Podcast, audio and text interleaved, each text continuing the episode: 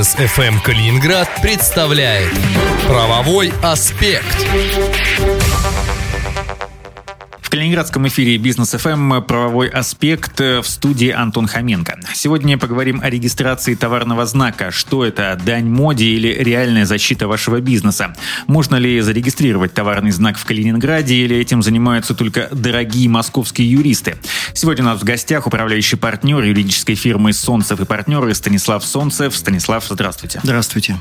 Самый очевидный вопрос. Зачем вообще регистрировать товарный знак? Ну, во-первых, для того, чтобы получить исключительное право на использование этого обозначения. И это может быть не только текст, но и графика, и даже объемный запах и звук. А, это подтверждает того, что вы единственный законный правообладатель. Это может э, помочь предотвратить злоупотребление. То есть то, что другие смогут захотеть использовать это же обозначение.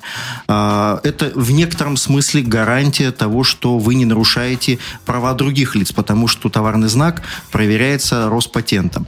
Ну и самое, наверное, важное и интересное, это законная монополия. То есть э, иные лица не могут использовать без вашего разрешения это обозначение. То есть это дает преимущество на рынке. Э, то есть только вы можете маркировать товар, выпускать продукцию, оказывать услуги. Естественно, это узнаваемость э, бренда на рынке. То есть позволяет выделиться среди массы безымянных брендов.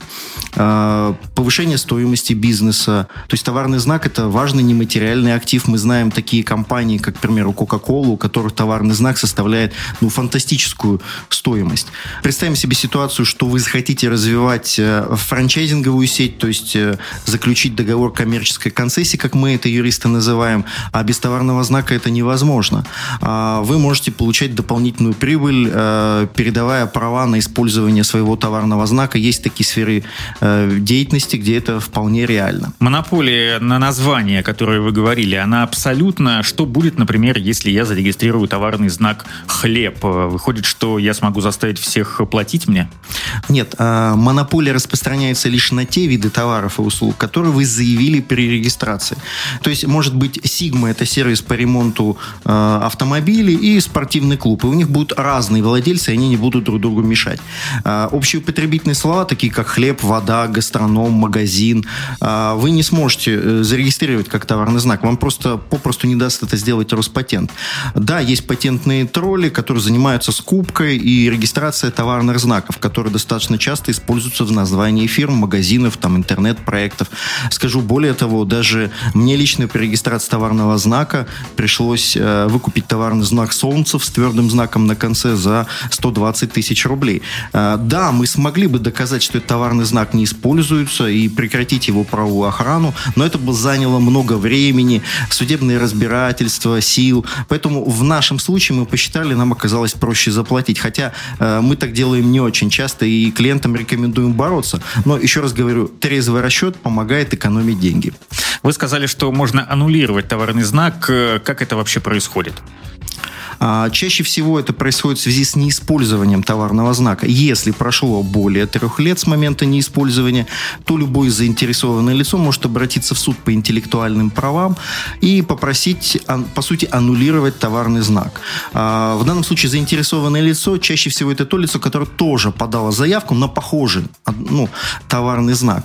В случае успеха он сможет потом зарегистрировать его на себя.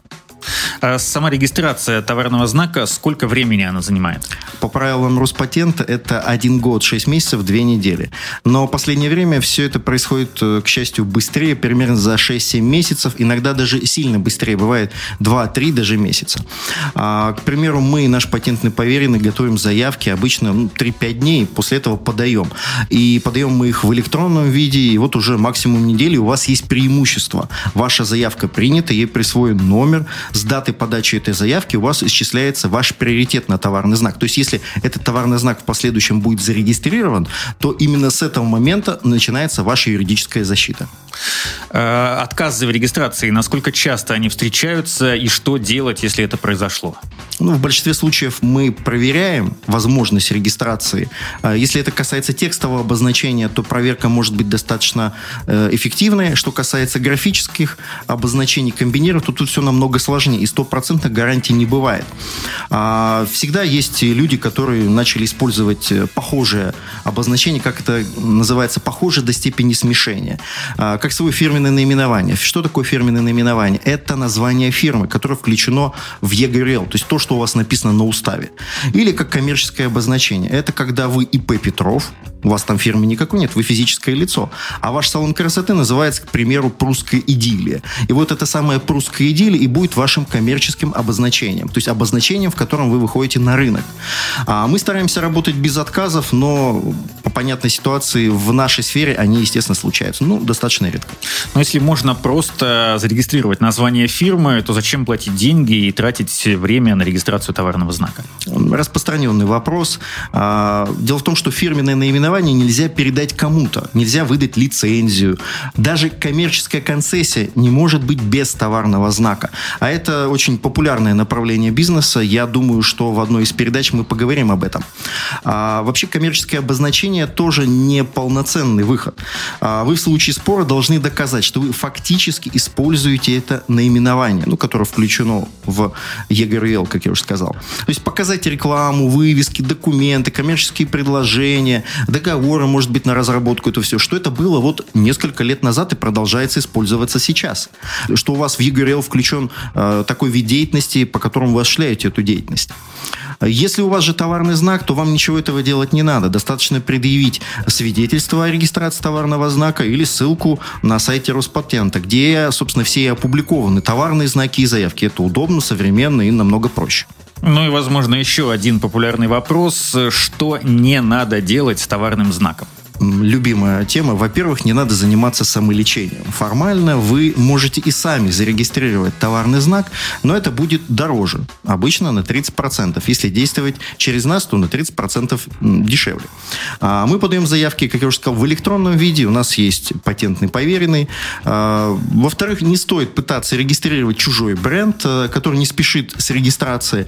А вы, может, и успеете это сделать раньше, но если вас ваш конкурент потом докажет, что вы сделали это намеренно, то вы не только потеряете товарный знак, но и будете привлечены за нарушение антимонопольного законодательства. А поверьте, это достаточно дорого. А, в-третьих, не надо пытаться зарегистрировать товарный знак по всем существующим видам деятельности. Если вы, конечно, не планируете всеми ими заниматься, а это бывает крайне редко. А, вас ожидает э, череда споров и разбирательств, потому что могут появиться другие претенденты на похожие, если это популярное обозначение.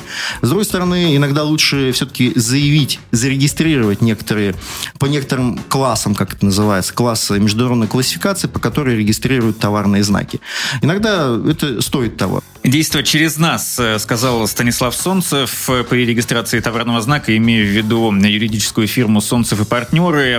658-637 номер телефона. Можно обращаться туда по вопросам, связанным не только с той темой, которую мы сегодня с вами обсуждали. Это был правовой аспект в эфире «Бизнес ФМ Калининград». Антон Хоменко, Станислав Солнцев. И слушать нас помимо традиционного эфира «Бизнес ФМ» на 101.8 можно э, на нашем сайте bfm39.ru и в подкаст подкастах Apple и Яндекс Музыка. Правовой аспект. До встречи через неделю.